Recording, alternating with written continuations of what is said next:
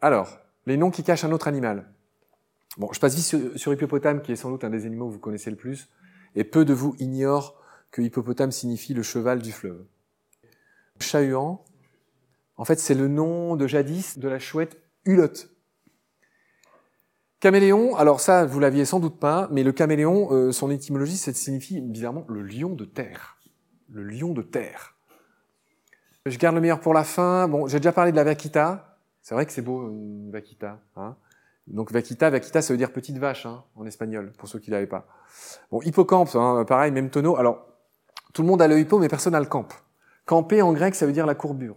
Donc l'hippocampe s'appelle comme ça parce qu'il a un cou de cheval. Pas forcément une tête, mais il a un cou de cheval. Hippocampe, ça veut dire courbé comme un cheval. Il y a 50 espèces d'hippocampes euh, droits. Il y a 250 espèces de cygnate, qui est le nom euh, de la famille euh, qui nage horizontalement, là, vous les avez. En anglais, ça s'appelle les pipe fish, les, poissons pipes. Hein. Tu as les hippocampes qui nagent verticalement, puis tu as les poissons pipes qui sont comme ça. Bon bref, pourquoi j'ai mis ces deux-là? Vous voyez pourquoi? Ben, C'est nos deux espèces d'hippocampes français. Il n'y en a que deux. Donc il y a l'hippocampe à museau court et son collègue l'hippocampe moucheté. Et lui, il s'appelle Hippocampus hippocampus. C'est le nom euh, racine du genre de tous les hippocampus.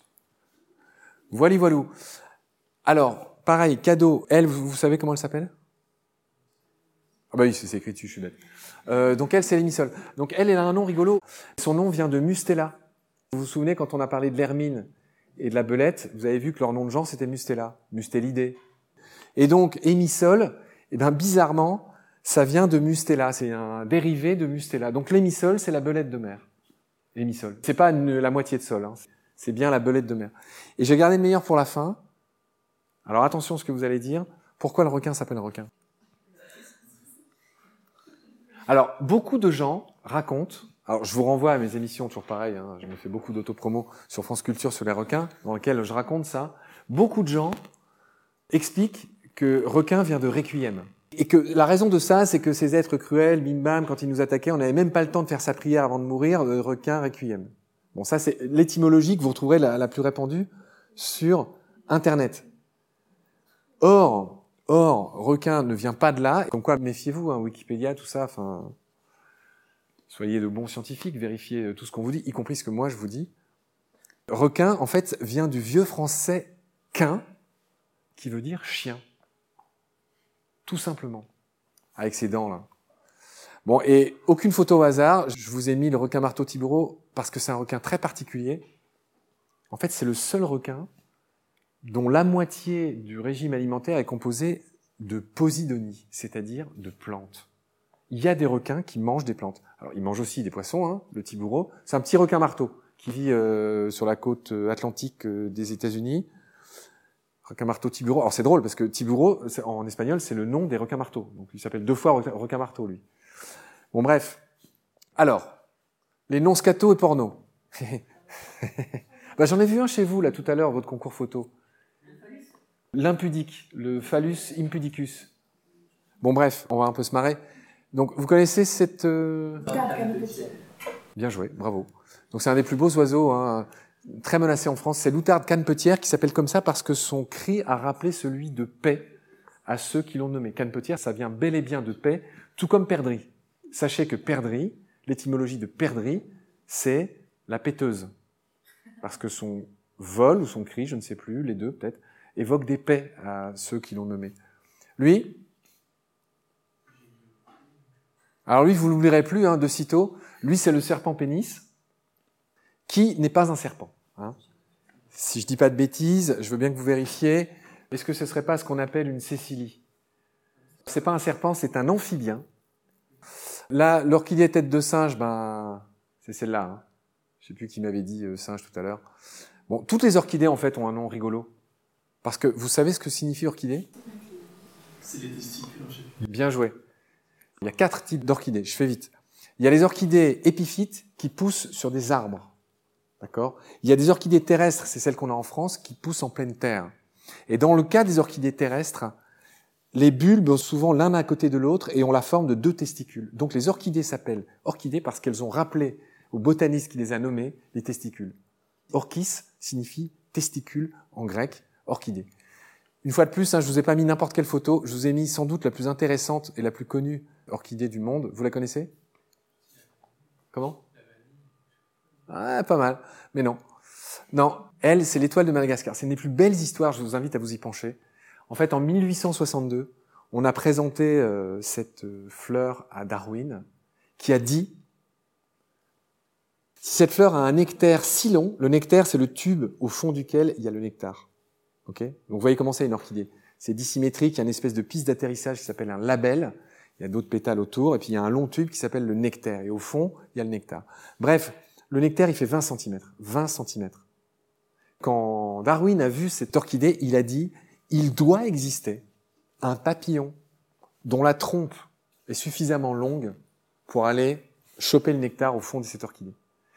Et on a donné raison à Darwin longtemps après sa mort. Le papillon a été découvert en 1903, 40 ans plus tard.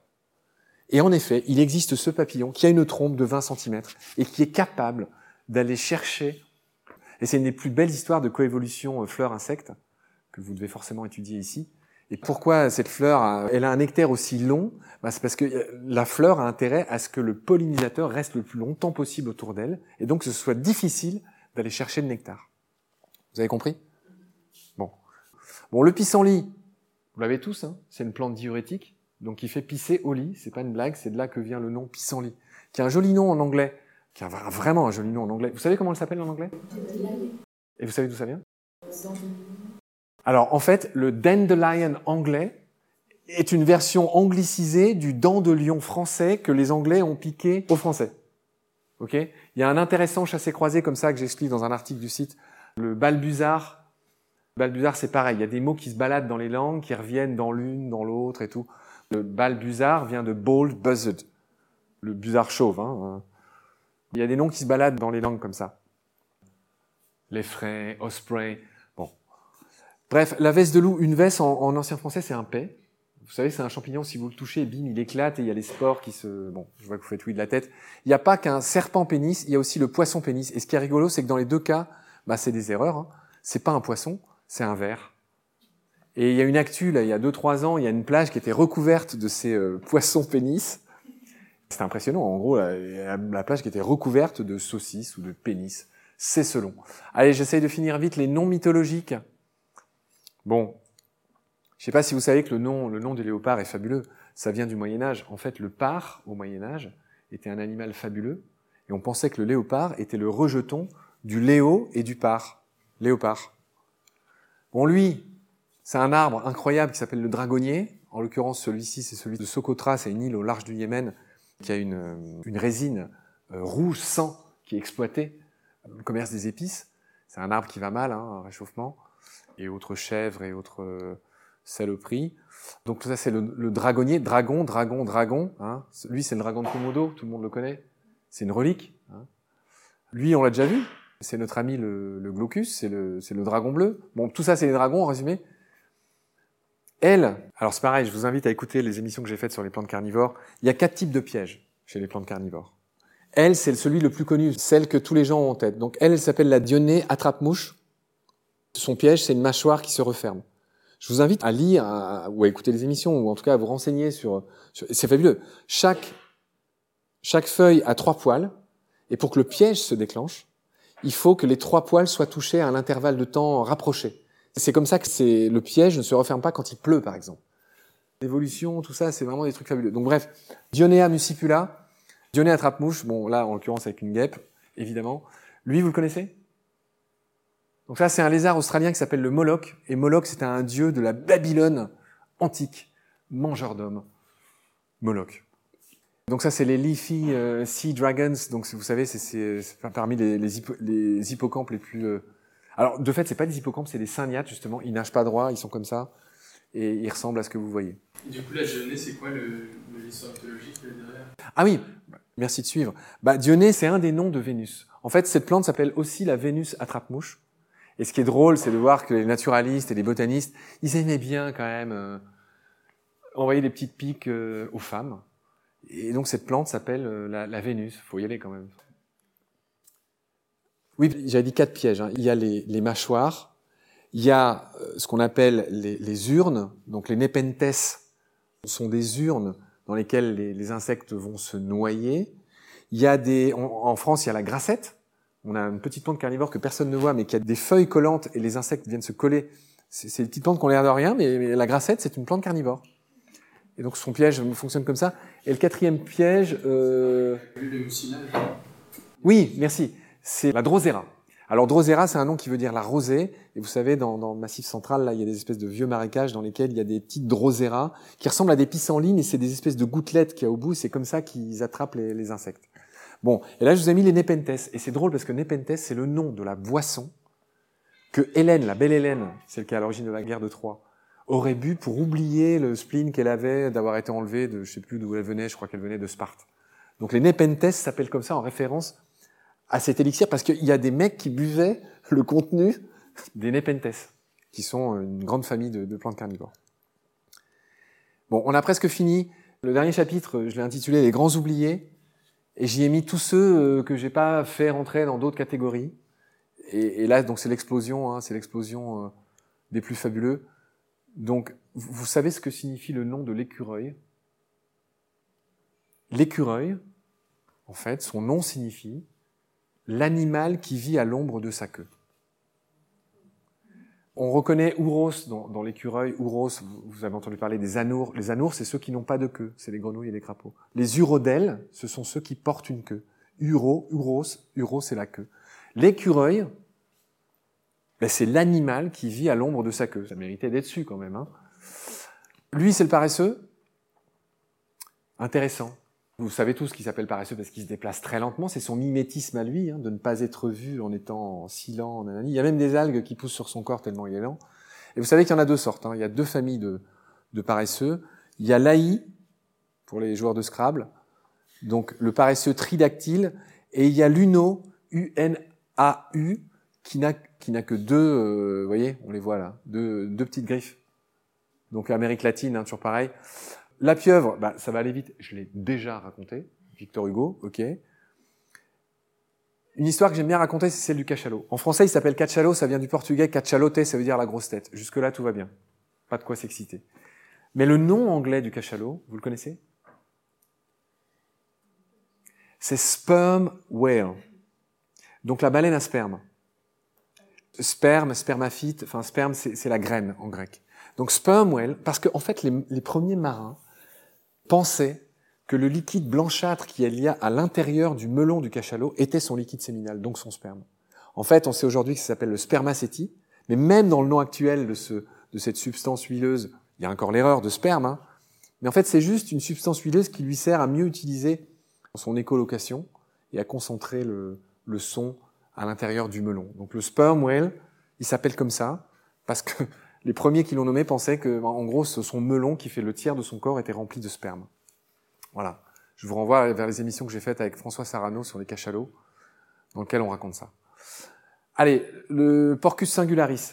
Alors Porcus singularis, c'est pas le nom scientifique de notre ami le sanglier. Vous connaissez le nom scientifique du sanglier?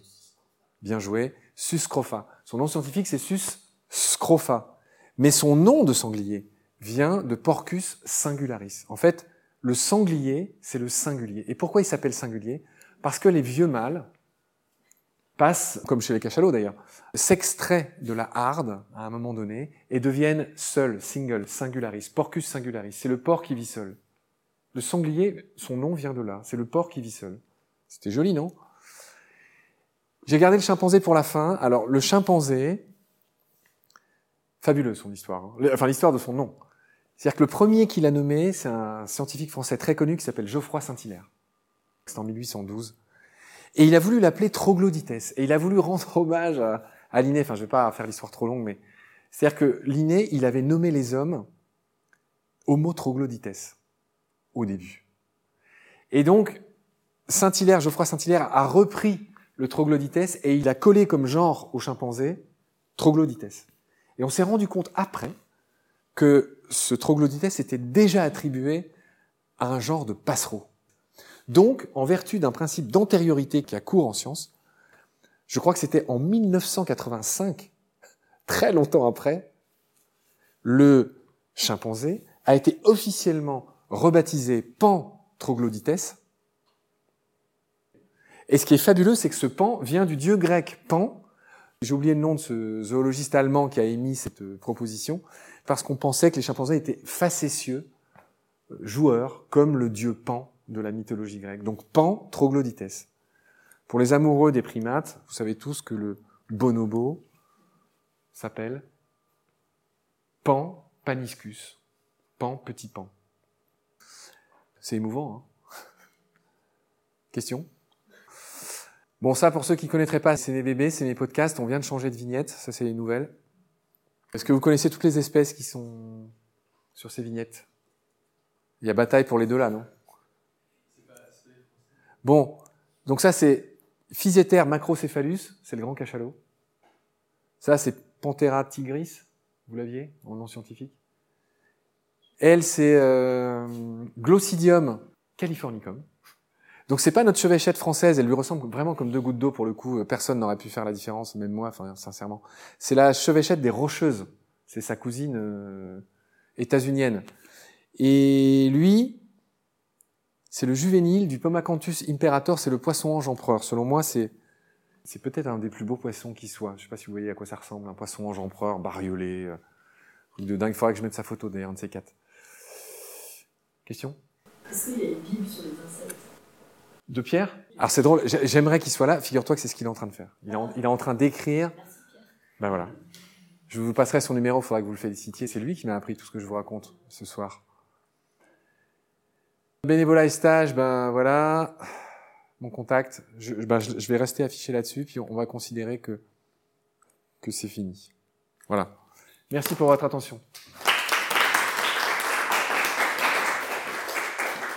J'ose pas regarder l'heure, mais on a fait plus que. Quelle heure il est?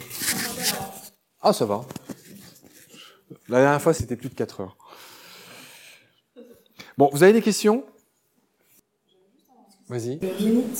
La rhinite? Ah non. La rétine. La rétine. Ah, c'est drôle. La rhinite.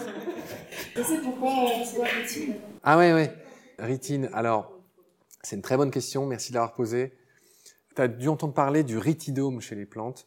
Ça a à voir avec le fait qu'elle est toute ridée. En fait, ce préfixe a à voir avec tout ce qui est écorce.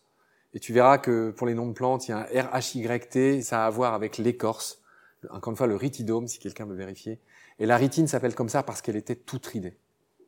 Toute verruqueuse, toute ridée. Voilà. Bonne question. Ah, Mathéo, t'as pas une question? T'as tout donné là déjà.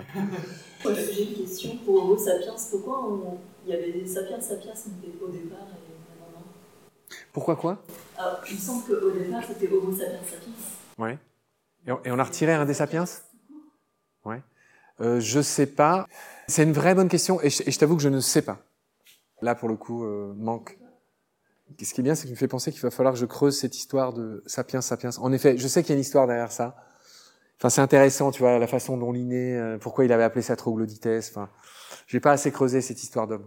Ah, je vous ai pas dit que le chimpanzé, son, son nom chimpanzé, ah oui, je vous ai pas dit presque le plus intéressant. Euh, le nom du chimpanzé vient d'un dialecte africain qui s'appelle le Kikongo et qui signifie le faux homme. Le faux homme. C'est quand même rigolo. Et ce qui est drôle, c'est que gorille, dans un autre dialecte, veut dire à peu près la même chose. Gorille. Et comme vous le savez, l'orang-outan, c'est l'homme de la forêt, en malais cette fois. Bonobo, je l'ai pas. Manque. Manque à rattraper. Bon, bah s'il n'y a pas de questions, j'arrête l'enregistrement.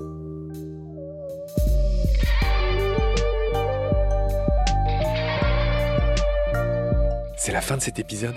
Merci de l'avoir suivi. Pour continuer, nous avons besoin de votre soutien. Et vous pouvez nous aider simplement, en quelques clics et gratuitement. Il suffit par exemple d'utiliser le moteur de recherche solidaire Lilo. Ainsi, chacune de vos recherches sur Internet générera des gouttes qui seront reversées au projet de votre choix, comme Baleine sous gravillon par exemple. Vous pouvez par ailleurs vous abonner à nos podcasts comme d'habitude, partager les liens, devenir adhérent de l'association BSG ou encore faire un don sur Helloasso ou sur Tipeee. Grand merci par avance. Je remercie tous mes équipiers pour leur aide précieuse. Je vous retrouve bientôt pour de nouveaux épisodes. Et d'ici là, prenez soin de vous et de ce qu'il y a autour de vous. Merci. À bientôt.